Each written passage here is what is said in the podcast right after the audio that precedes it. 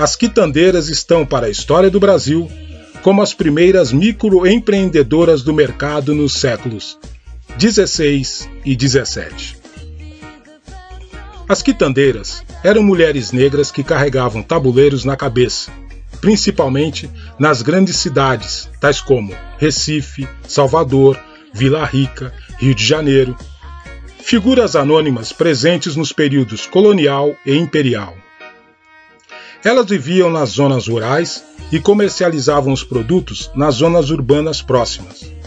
O negócio delas era a venda de frutas, verduras, legumes, doces, farinhas, tecidos e artesanatos, no entorno de feiras livres e mercados públicos.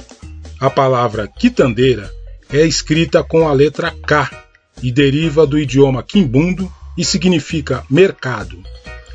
Como tinham trânsito pelas cidades, também foram fundamentais no fluxo de informações entre zona rural e os centros financeiros de vilas e cidades.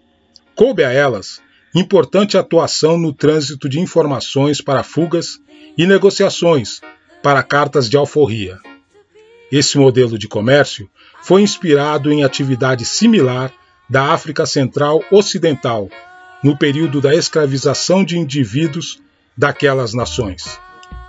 Informações bibliográficas Mulheres Negras do Brasil, escrito por Schumann Schumacher e Érico Vital Brasil, editora Senac.